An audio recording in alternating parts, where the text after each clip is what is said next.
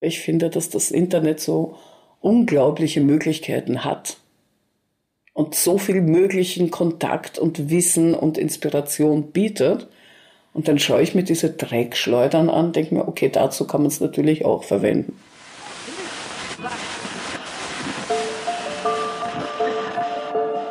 Herzlich willkommen zu Hansa Rauschen, dem Literaturpodcast des Hansa Verlages. Mein Name ist Florian Kessler. Hier sprechen alle zwei Wochen Lektorinnen und Lektoren mit Menschen aus der Welt der Bücher, mit Schreibenden und Lesenden, mit Leuten von anderen Verlagen und aus dem Haus.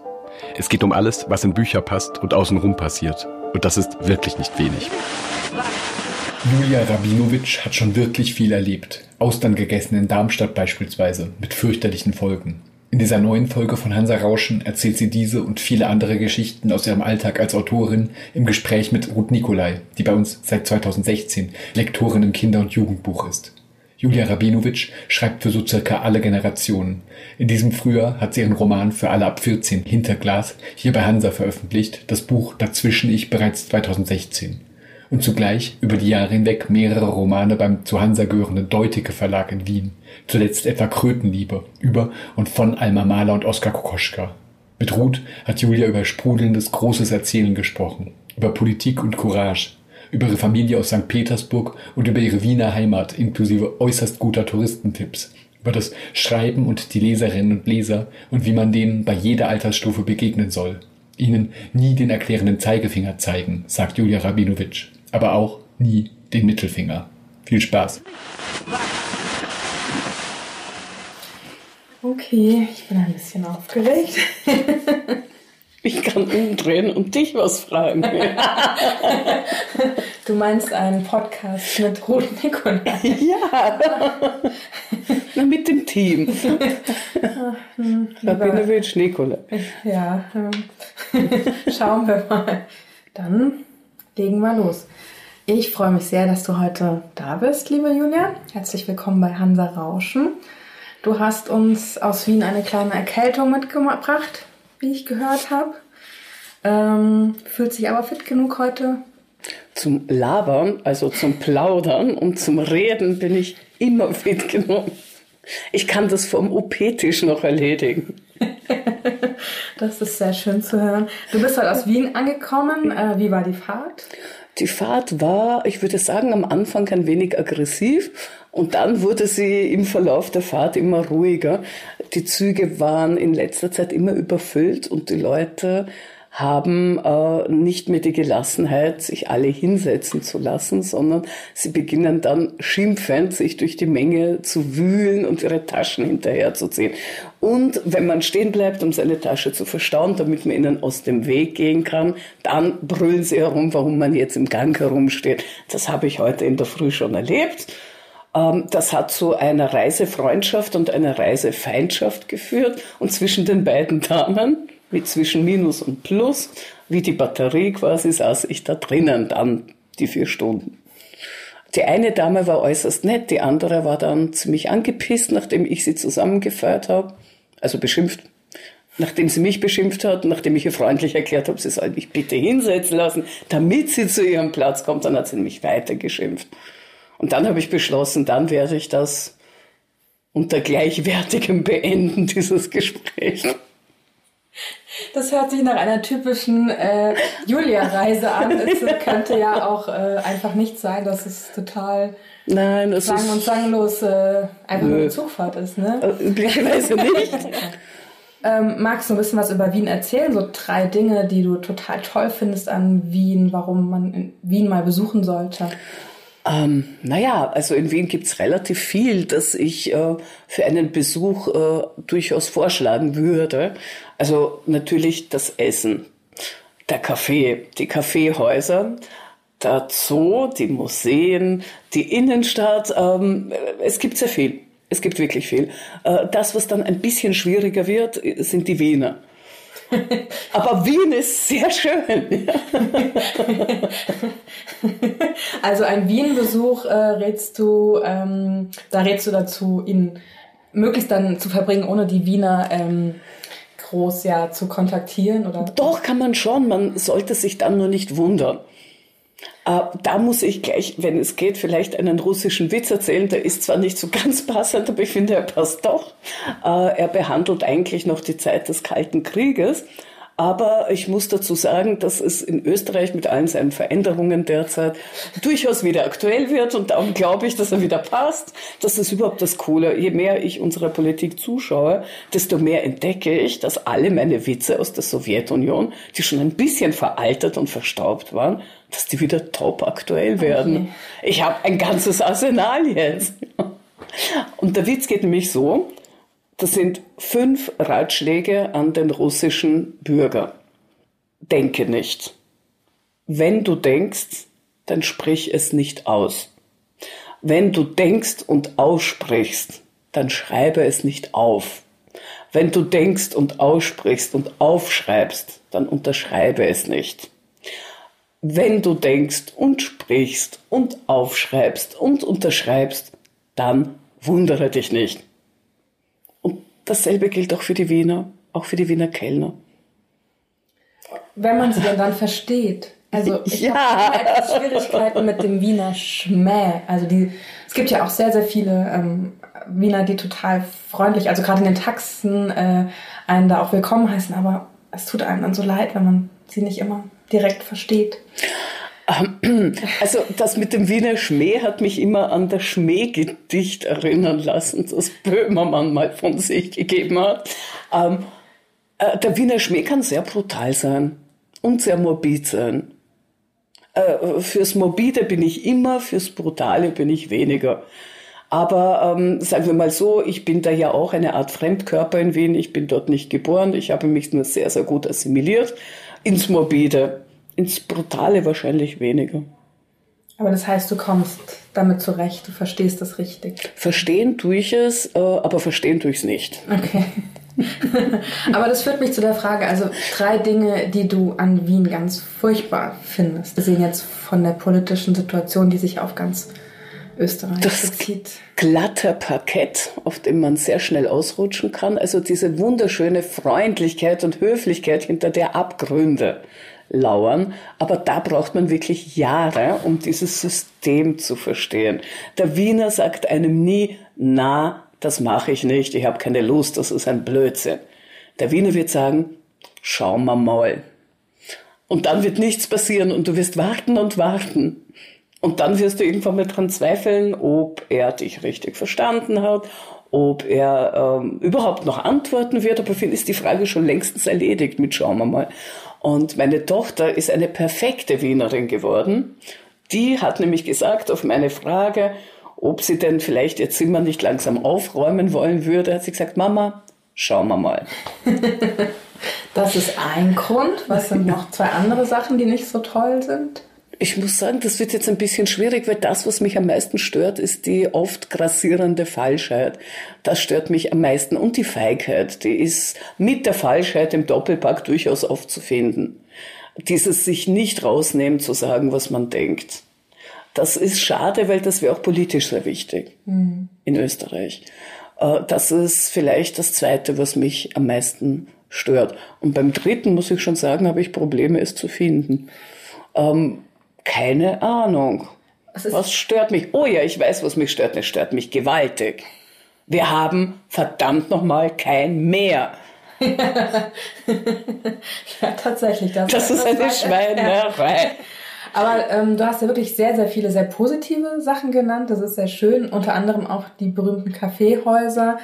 Was ist für dich das absolut beste Kaffeehaus oder hast du ein Lieblingskaffeehaus, ein Stammkaffeehaus? Ich bin eine sogenannte Kaffeehaus-Schlampe. Ich bin nicht treu. Alles klar. ich, ich wandere. Äh, aber ich habe so ein paar Fixpunkte, die ich regelmäßig aufsuche. Das heißt, ich bin mit keinem dieser Kaffeehäuser verheiratet. Aber ich führe durchaus polyamoröse Beziehungen mit ihnen. Äh, ich äh, liebe das Brückeln obwohl es dort auch einige Skandale gegeben hat. Äh, ich liebe es trotzdem. Es ist einfach schön. Es ist sehr elegant. Äh, es hat die wirklich unfreundlichsten Kellner von ganz Wien, glaube ich, von ganz Wien. Wenn man sich das einmal geben will, diese Brutalität, dann soll man ins Brücke gehen. Aber abgesehen davon ist es wirklich schön von der Architektur. Es ist Art Deco-Stil und äh, ein ziemlich einzigartiger Ort in Wien. Und sie haben wundervollen Apfelstrudel. Und ich treffe Doron regelmäßig dort, meinen Kollegen Doron Rabinovic, mit dem ich wirklich jedes Mal noch dann nicht geschrieben habe, obwohl wir beide hingingen, um dort zu schreiben, sondern wir haben dann gequatscht, wir haben uns Witze erzählt und dann sind wir auseinandergegangen mit seinem Gefühl von leichtem, schlechtem Gewissen. Aber gegessen haben wir dort immer, das haben wir nicht ausgelassen. Also das Bröckel. Dann aber würde ich auch empfehlen, das Landmann, das genau gegenüber vom Burgtheater ist, weil es dort unfassbar gute Torten gibt. Und im Winter eine Klimaanlage, nein, nicht im Winter, Blödsinn, im Sommer. War das das? Das war das, wo wir Wo waren. haben wir uns getroffen, ja. genau. Ja. Und äh, wenn man im Sommer arbeiten will, und apropos Klimawandel, es ist heiß, meine Wohnung ist dann überhitzt, flüchte ich mit dem Hund manchmal ins Landmann. Weil der Hund hat dort eine Atempause und ich habe dort eine Schreibmöglichkeit, ohne derer mir das Hirn zerfließen würde. Also das Landmann. Wir sind jetzt aber noch nicht fertig, weil wenn ich es abgefuckt, wienerisch und wirklich interessant haben will, dann gehe ich ins Café Korb. Das ist hinter dem Stephansplatz neben meinem Lieblingstaschenladen, der mich schon viel gekostet hat in meinem Leben. Nämlich der Laden von der Eva Blut. Die hat ganz, ganz, ganz tolle Modelle. Ich liebe ihre Sachen, alle. Ich werde demnächst wieder hingehen, glaube ich. Und immer wenn ich einen Preis bekomme, gehe ich dorthin. Das ist eine schöne Tradition. Ja, und das ist gut für Sie und gut für Ja. mich. Ja. Ich finde das eine Win-Win-Situation für uns. Und äh, äh, das Café Korb ähm, hat, ich würde sagen, da ist jetzt nicht das Essen für mich der Schwerpunkt, sondern die Stimmung. Sitzen auch viele Literaten und Literatinnen dort. Die Elfriede Gerstl ist dort immer gesessen. Äh, es, ist, es ist eine andere Stimmung. Das ist ein bisschen abgefuckter, ein bisschen, ein bisschen düsterer als das Brückel, aber es ist auch sehr spannend. Es klingt alles ziemlich verlockend. Also ich hätte jetzt Lust, alles nochmal auszuprobieren und Ja. den Apfelstrudel zu Und, essen. und die haben auch einen sehr schönen Schanigarten draußen äh, beim Kaffeekorb. Und da kollidieren die Welten, weil gegenüber vom Kaffeekorb ist so ein Schickimicki-Lokal, in dem dann die total geschniekten Schicki und Micki sitzen. Und diese beiden Orte laufen aber so ineinander über durch diese Schanigärten. Und man weiß dann nicht genau, wo diese Trennlinie verläuft, aber man erkennt es am Personal. Hier und jenseits. Ich habe mich mal äh, durch die ganze Kaffeekarte durchgedrunken tatsächlich in einem Kaffeehaus in Wien und ähm, bin am Ende auch äh, bei der Maria Theresia gelandet. Das Ja. ist ja das mit dem Orangenlikör und Genau. der Schlagsahne. Ja. Das war schon ordentlich, aber sehr, sehr lecker. Hast du ein Lieblingsgetränk, was du immer trinkst oder variiert es? Darf ich vorher nur fragen, ob du die alle auf einmal durchprobiert hast, weil wie hoch war nachher dein Puls? Das ist jetzt nur eine automatische Frage, die mir, das habe ich mich nie getraut. Ich glaube, es war über zwei Tage verteilt, Okay. ähm, verschiedene Kaffeehäuser, auch äh, mit einer Autorin, verschiedene Ja. Gespräche über ein Buch. Cool. Ja, im Doktorat. und ich hatte diesen Ehrgeiz, weil das sah so verlockend aus und das gibt's ja bei uns hier gar nicht, dieses Angebot. Ja, also Getränk, ich, ähm, hm, ich mag äh, Kaffee. Also ich bin ein Kaffee-Junkie. Ich bin halt leider begrenzt, weil ich vertrag's nicht mehr so. Ich krieg sehr schnell Pulsrasen, wenn ich zu viel Kaffee trinke. Dann war meine erste Frage, wie hast du das überlebt? Äh, also mittlerweile kann ich nicht so viel Kaffee in mich reinschütten, wie ich gerne würde. Aber äh, mein Lieblingsgetränk ist eigentlich ein Espresso Macchiato. Ich werde da ab, so? der heißt auch in Wien so. Sie mögen es zwar so nicht, sie sind ein bisschen beleidigt. Sie wollen einen kleinen Braunen, einen andrehen. Und jedes Mal schaudert's mich. Aber wenn sie mir einen großen Braunen bringen würde, wäre es ja noch schlimmer. Also du hast da andere Ja. Assoziationen vermutlich Ja. als ich. Ich habe immer an ein Pferd gedacht. Ach so. Aber es gibt ja auch den, äh, einen Zweispänner oder ähm, gibt's nicht auch einen? Ein Spänner. Einspänner, Ja. genau. Das Ja. hat mich immer alles sehr an das Kutschereiwesen erinnert. Ich, und Vierker gibt's glaube ich, Genau. auch, ja? Gulasch allerdings, kein Kaffee. ist nicht ganz dasselbe, aber. Ähm, dann Kommen wir jetzt äh, ja zum sehr naheliegenden Thema bei dir, zum Schreiben. Vor kurzem ist ja dein zweites Jugendbuch erschienen bei uns, äh, Hinter Glas. Ganz, um es ganz von vorne aufzuziehen, wie bist du überhaupt zum Schreiben gekommen? Oh, das ist eine absolut absurde Geschichte. Die, die wird jetzt auch viel Zeit brauchen, weil ich habe auch als Kind schon geschrieben. Ich habe mit äh, sechs Gedichte geschrieben und äh, so kitschige Gedichte ab sechs, sieben. Und äh, ich habe äh, sehr gern gelesen. Ich vor der Schule schon. Ich konnte lesen, bevor ich in die Schule gekommen bin, weil ich mich einfach unabhängig machen wollte von meinem äh, Pseudo-Großvater. Ich kann gar nicht erklären, warum er nur mein Pseudo-Großvater war, weil das würde zu weit ausholen. Aber er war jedenfalls im Krieg von meiner Urgroßmutter aufgelesen worden und blieb dann einfach bei der Familie. War aber kein richtiger Großvater. Aber der hat mir vorgelesen und er wollte nicht so viel vorlesen, wie ich vorgelesen bekommen wollte. Und dann habe ich gedacht, ich muss mich selbstständig machen. Und dann habe ich mir irgendwann mal gedacht, na, wenn ich schon lesen kann, dann kann ich eigentlich auch gleich selber schreiben. Aber es hat ein bisschen gedauert. Ne? So, Gibt's die Gedichte noch? Ja, meine Mutter hat sie gesammelt, also eins davon. Es ist aber auf Russisch, ich habe noch nicht auf Deutsch geschrieben. Stimmt, ja. ja.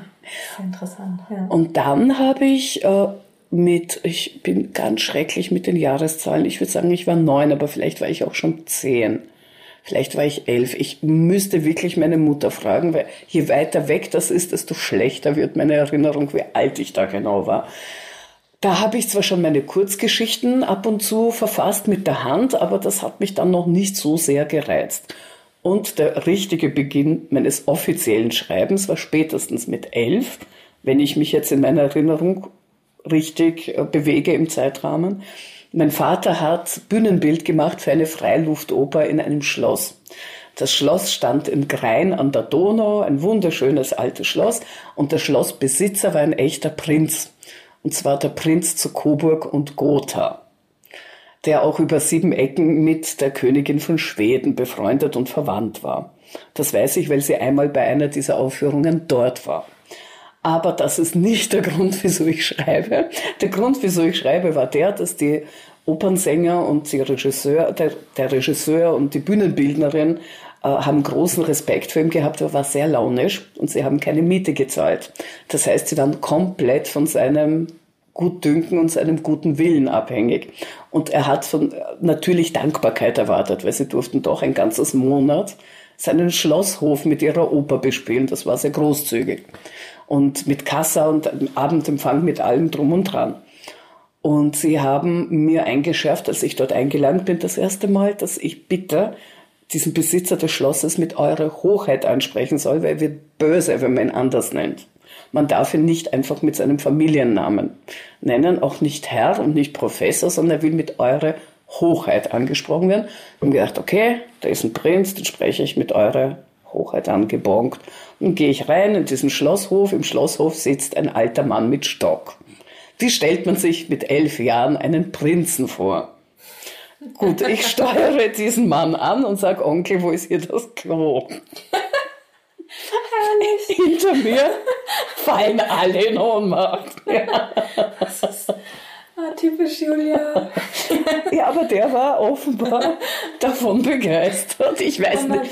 Und der hat mir daraufhin seine Schreibmaschine, eine alte K&K Schreibmaschine geschenkt. So ein antikes Riesentrum, ein ganz schweres. Und dann habe ich mich hingesetzt und habe auf dieser Schreibmaschine meine erste offiziell getippte Kurzgeschichte geschrieben irgendwas über eine Katze, die ich mir gewünscht habe, glaube ich. Habe sie dann nicht gekriegt, aber die Geschichte war. Und dann habe ich einfach weitergeschrieben auf dieser Schreibmaschine. Es gibt sogar noch ein Foto von mir und vom Prinzen, wie ich tippe und er so schaut. Ich glaube, das, ist die außergewöhnlichste Geschichte, die ich jemals gehört habe, wie jemand zum Schreiben gekommen ist. Ja, mit einem Prinzen, mit einem echten Prinzen. Ja, und, und er war alt. mit einem richtig alten Prinzen. Nicht wie aus dem Märchenfilm. Nein. Und äh, dann habe ich einfach äh, das Schreiben beibehalten. Es ist dann mit mir mitgewachsen. Meinen ersten Roman habe ich dann nicht fertig geschrieben. Da war ich, also zuerst habe ich ein, eine Novelle geschrieben. Die habe ich sogar fertig geschrieben. Dann habe ich eine weitere Novelle geschrieben.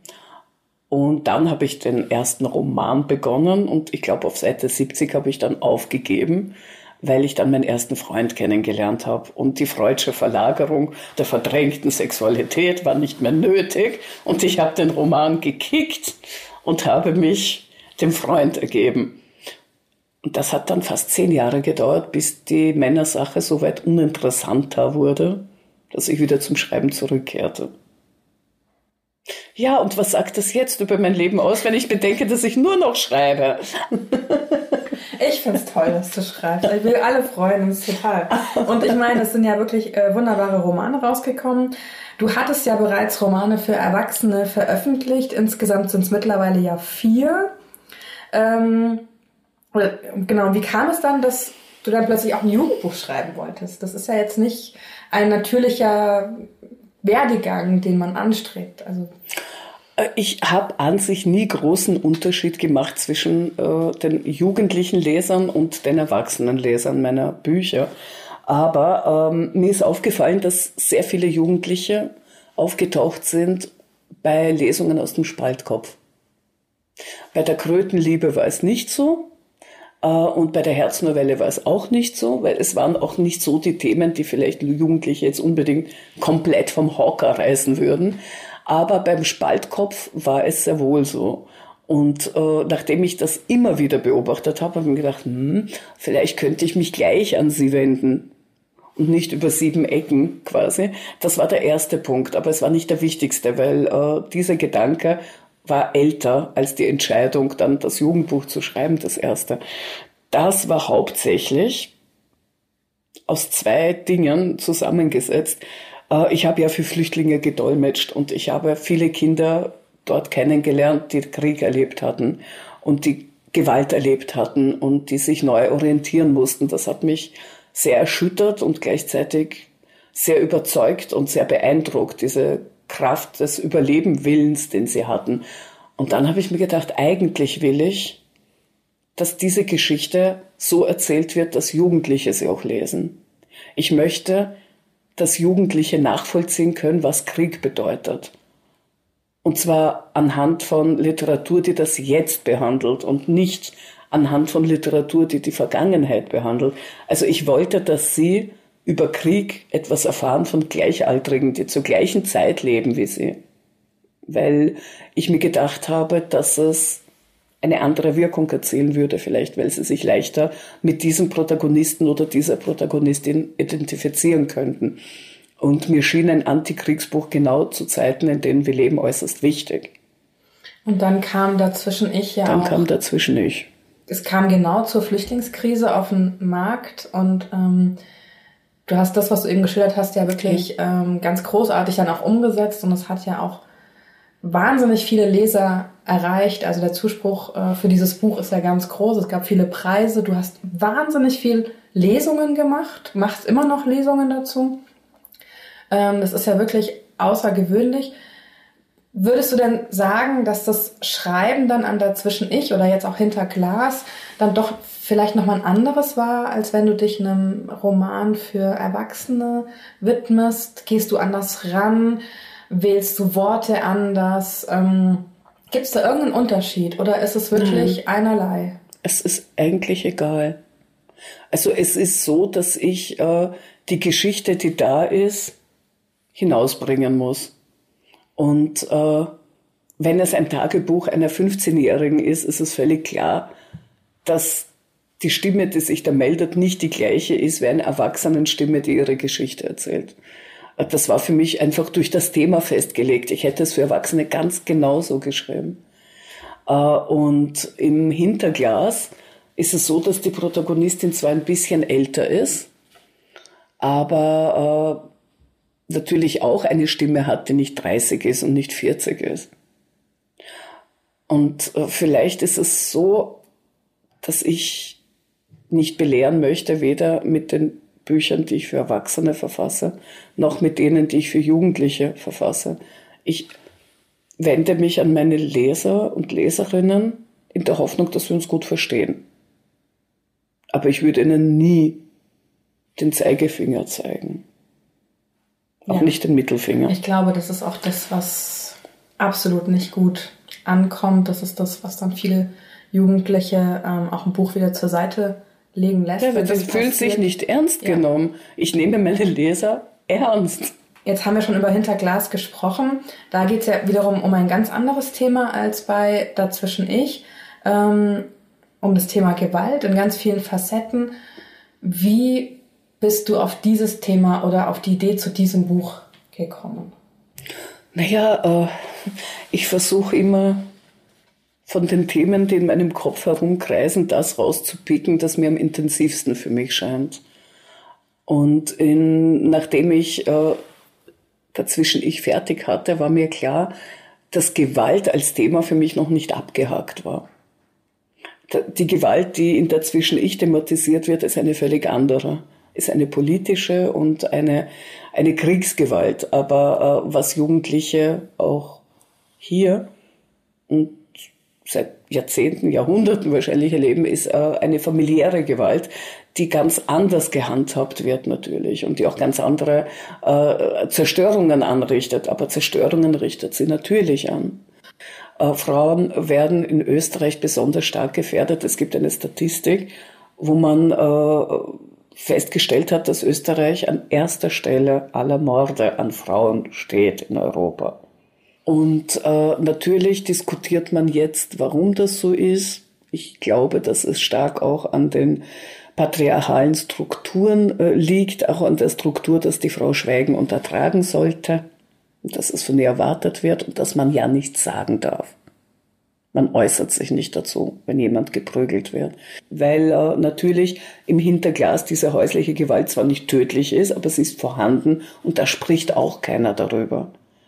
Es spricht keiner darüber, das ganze, äh, die ganze Umgebung von Alice sieht ihre Not nicht, erkennt die Situation nicht, in der sie sich befindet und sie vertraut sich auch niemandem an. Unter anderem, weil ihre Familie so beliebt ist, weil ihre Familie äh, so, äh, wie soll ich sagen, so wohlhabend ist, so angesehen ist. Es ist ja auch oft so, und das war das, was ich schon wusste, als ich das Buch schrieb, dass Kinder aus äh, sozial auffälligen Familien fast schneller zur Hilfe kommen als Kinder aus wohlhabenden Familien, die die Möglichkeiten haben, dieses Kind so abzugrenzen und so zu verstecken und diesen Verdacht so abprallen zu lassen, dass diese Kinder sehr, sehr lange leiden, bevor sie Hilfe bekommen. Und ich dachte mir, dass dieses Buch vielleicht A, die Augen öffnet und sensibilisiert für diese Anzeichen und B habe ich mir gedacht, es wird vielleicht auch ein Kind lesen, das es betrifft. Und vielleicht wird das Kind dann den Mut fassen, sich jemanden anzuvertrauen. Wenn das passiert, dann äh, hat das Buch seinen Zweck gut erfüllt. Das hoffen wir alle, dass das Buch nicht nur unterhält, sondern auch wirklich dann Hilfe sein kann. Das hoffe ich ja zumindest, schön. ja. Ich hoffe es. Aber gut, Literatur war für mich oft Hilfe, weil Literatur eine andere Welt eröffnet in dieser Welt kann man reifen und Dinge nachholen, die man vielleicht sonst nicht erlebt hat oder äh, keine Chance hatte, äh, diesen Prozess zu durchlaufen. Ich äh, liebe Bücher, die den Leser zu einem gewissen Kern bringen, als Leserin und ich hoffe auch als Schreibende.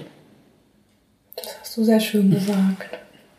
Im ersten Moment äh, denkt man ja so, oh, Gewalt in so vielen ja, Farbspiegelungen.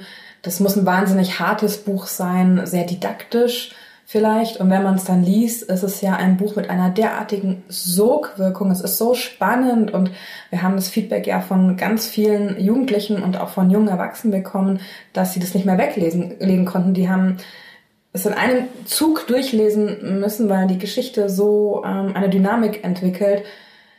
Also es ist eine blöde Frage vielleicht, aber wie hast du das hingekriegt? Ich habe keine Ahnung. ich bin einfach nur konsequent der Protagonistin gefolgt und natürlich weiß ich mittlerweile, wo ich welche Teaser setze. Jugendliche sind neugierig von Natur aus. Erwachsene verlieren das manchmal, diese Eigenschaft. Das heißt, Erwachsene anzuteasern und anzutriggern ist sehr viel schwieriger als Jugendliche anzutriggern, weil die gerne folgen, wenn man ihnen eine Fährte auslegt. Ja, es war ein Teil der Geschichte.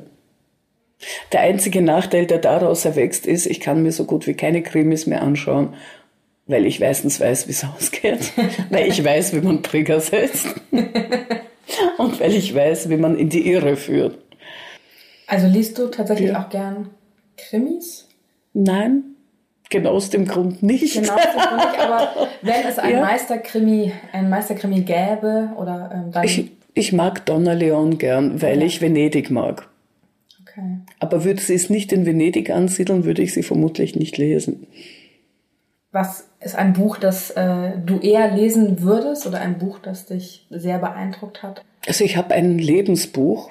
Ein Lebensbuch? Das ich eigentlich alle paar Jahre wieder lese.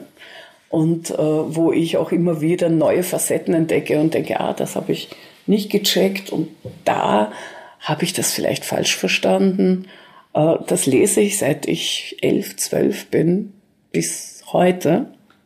Ja, jetzt bin ich gespannt. Das ist Der Meister und Margarita von Michael Bulgakov, der mein Lieblingsautor ist. Und du liest es auf Russisch? Ich lese es auf Russisch. Und die Übersetzung, die alte, war nicht so gut wie die neue. Die neue ist sehr schön. Und das hast du mit elf das erste Mal gelesen? Nicht das Ganze. Meine Eltern hatten überhaupt, wie soll ich sagen, meine Eltern hatten einen lustigen, sadistischen Hang, mich schwer zu überfordern, weil sie gemeint haben, aber Kunst ist doch so wichtig, das muss auch ein Kind verstehen und konsumieren. Die haben mir mit elf das erste Mal den Bulgakov vorgelegt und gesagt, aber lies nur die fantastischen Stellen. Gut, das heißt, ich habe dann gelesen, wie Margarita sich in eine Hexe verwandelt, wie ihre Haushälterin auf einem Schwein nackt hinter ihr herfliegt, wie Margarita äh, die Wohnung eines Kritikers mit einem Hammer zurichtet, weil dieser Kritiker ihren Geliebten, den Autor, der sich der Meister nennt, in den Irrsinn getrieben hat, weil er so böse Kritik über sein Buch geschrieben hat. Das war die beste Vorbereitung ever. Und in welchen Lebenssituationen greifst du wieder danach? Gibt es besondere Momente? Nein, es ist ähm, einfach, ach, jetzt ist wieder mal Zeit, Revision zu betreiben. Ja. Und dann liegt da ja. griffbereit auf dem Nachttisch. So genau, und dann schaue ich ihn mir wieder an und denke mir, wow, weil gerade diese Mischung aus politisch und absurd, aus fantastisch und sehr ernst, das ist etwas, das ich in nicht so vielen Büchern finde und das für mich ein sehr, sehr großes Vorbild ist im Endeffekt. Ja. Wir hatten jetzt schon immer wieder kurze Anspielungen auf deine Herkunft, dass du eigentlich aus der eh, also ehemaligen Sowjetunion gekommen bist. Ähm, als Kind bist du ja nach Österreich gekommen mit deinen Eltern, geflohen, wenn ich das richtig formuliere. Ja, Kontingent geflohen. Sie ist Kontingent Flüchtling. Ja. Ähm, ja. Hast du heute noch äh, einen Bezug dorthin? Familie, Oh, ich habe kaum noch Familie dort, weil fast alle ausgewandert sind. Ich bin schon sehr, sehr lange nicht mehr dort gewesen. Und die paar Mal, die ich dort war, sind mir sehr schwer gefallen.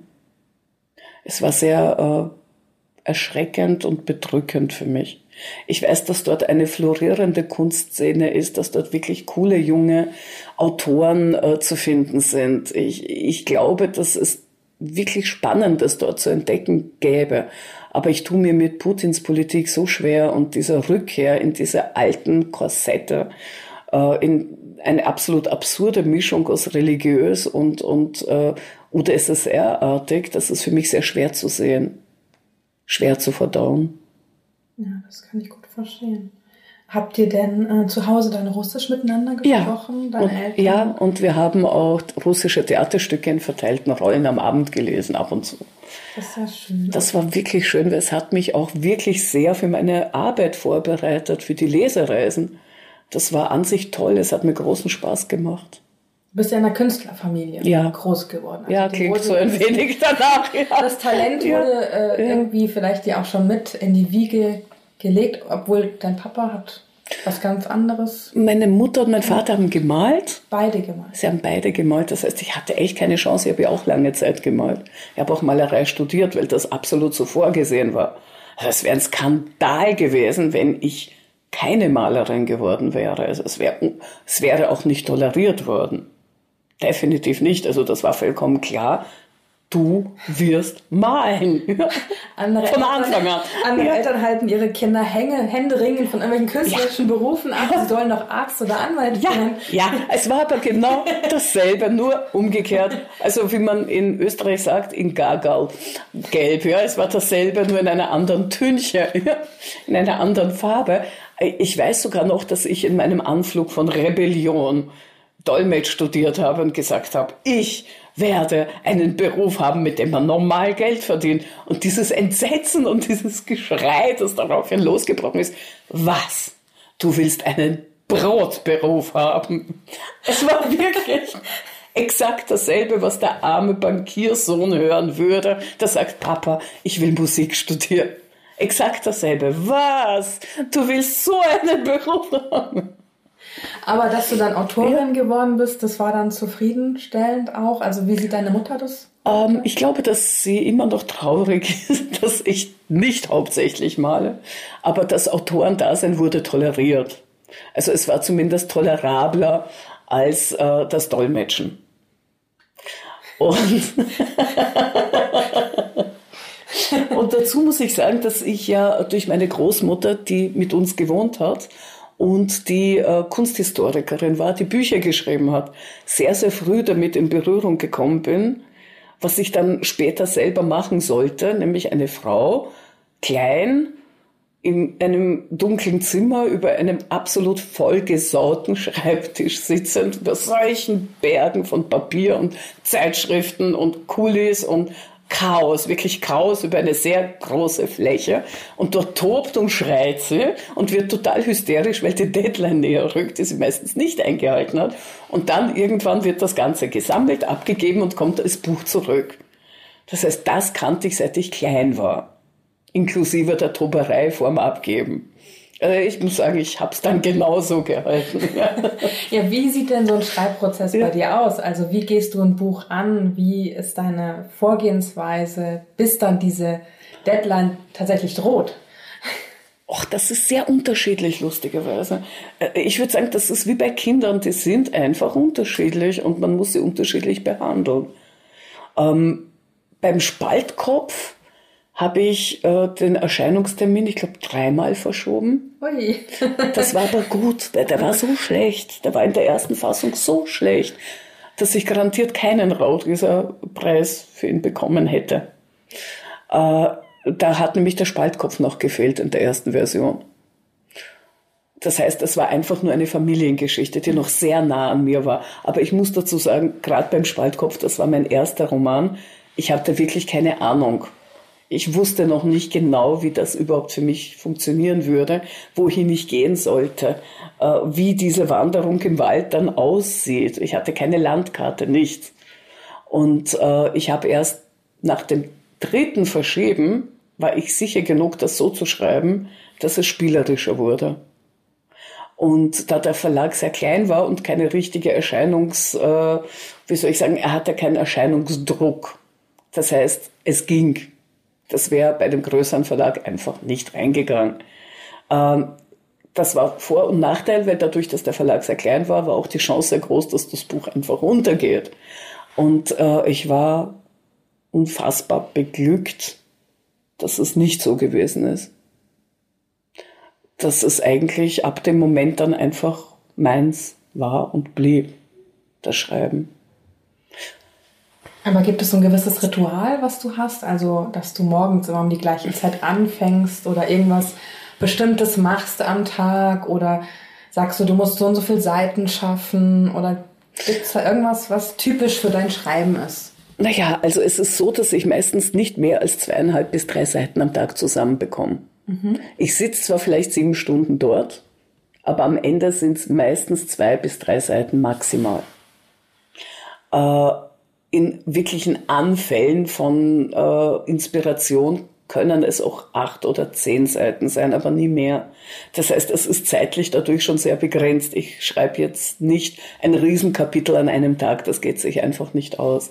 Äh, ich gehe damit herum den ganzen Tag, ich bin damit beschäftigt, aber äh, das Output ist einfach sehr begrenzt.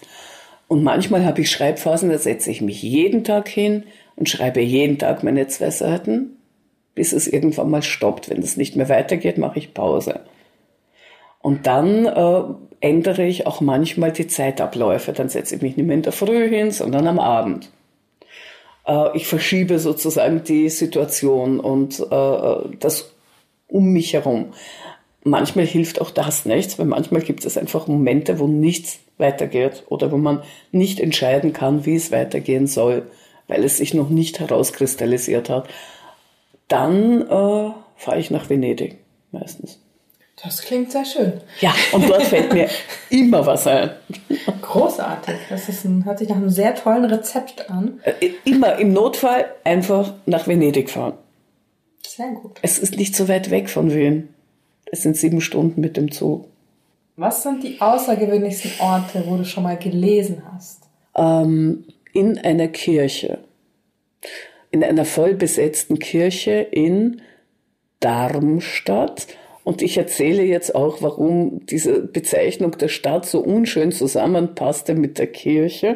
Da haben wir uns nämlich am Vorabend vergiftet. Der Veranstalter, der arme, arme Pfarrer dieser Kirche, hat mich auf Austern eingeladen, weil ich mir Austern gewünscht habe. Und die Austern waren nicht ganz frisch und ich habe aber allen zum Kosten gegeben. Ihm und meiner Verlegerin und, und ich. Und dann haben wir sie gegessen und am nächsten Tag in der Früh war die Lesung. So, ihm war schlecht, mir war schlecht. Ich habe geglaubt, ich habe aber nicht verstanden zuerst, dass uns allen schlecht ist. Ähm, und die richtige Kotzerei hat erst später begonnen, aber ich bin die gesamte Lesung in dieser voll besetzten Kirche am Altar, haben sie mir einen Tisch hingestellt. Und ich habe gewusst, da kann ich jetzt nicht einfach hinkotzen beim Lesen. Das geht nicht. Und aufstehen und weggehen konnte ich auch nicht. Und das schöne drüberzuckern, da waren solche schönen Verstärker an den Kirchensäulen, ganz große, die jeden Laut übertragen haben, so schön hallend, tragend. Und mein Mikro war zuerst kaputt oder schlecht verkabelt, weil ja der Arme, der mich verkabeln sollte, selber vergiftet war und auch furchtbar gelitten hat, und wusste ich das nicht. Und er hat dann gemeint, er holt mir jetzt ein anderes Mikrofon und er hatte seins nicht ab. Und sind in die Sakristei gegangen. Oh Gott, ich ahne Schlimmes. ja. und dann hat man gehört, wie er dort einfach wühlt nach dem Mikrofon. Und dann war das so Rumpel, Pumpe und dann, oh mein Gott. Quer durch die ganze Kirche. Es hat schlimm geklungen. Schlimm. Ah ja, und äh, am Rückflug von Darmstadt, seitdem weiß ich, dass man keine Austern in Darmstadt essen soll, wenn es geht. Ja. Äh, am Rückflug bin ich dann ohnmächtig geworden, was für meine Flugangst wirklich toll gewesen ist. Und äh, bin dann äh, mit hochgehobenen Füßen und kaltem Papier in meinem Nacken zu mir gekommen. Es war eine sehr exklusive Reise. Also du bist offen für weitere besondere Lesungsorte? Absolut. Also wenn mich ein Bordell zu einer Lesung bitte, äh, ich stehe bereit. Ich könnte sein, dass ich kotze, aber sonst. Keine Austern servieren. Vorher. Ja, bitte.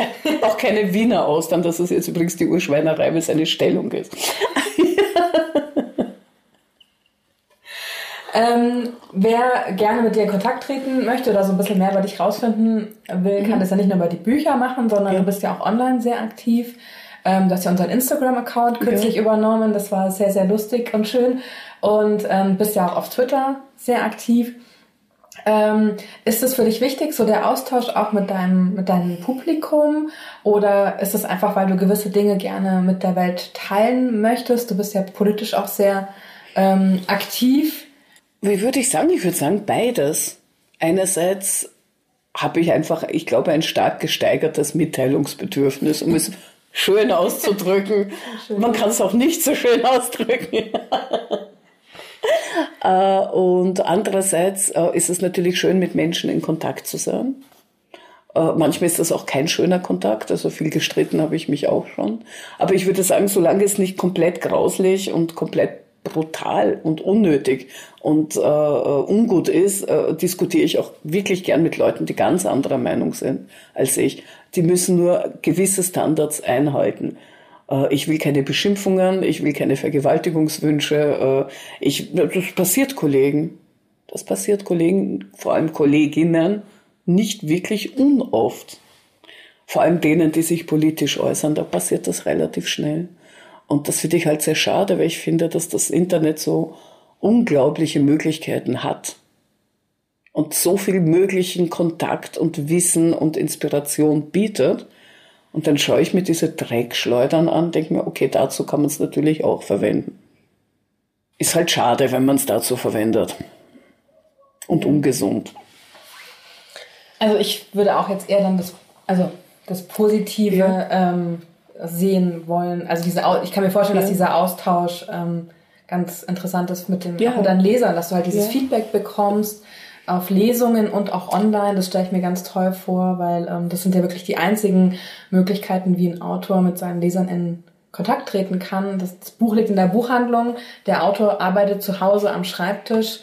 Da fehlt ja so ein bisschen die Interaktion und eigentlich. Das ist auch ein sehr einsamer Beruf und ich bin das nicht gerne. Ich bin an sich ein Mensch, der sehr gerne in Verbindung steht zu Menschen. Das habe ich dann aber nur bei den Lesungen nur konzentriert und sehr intensiv.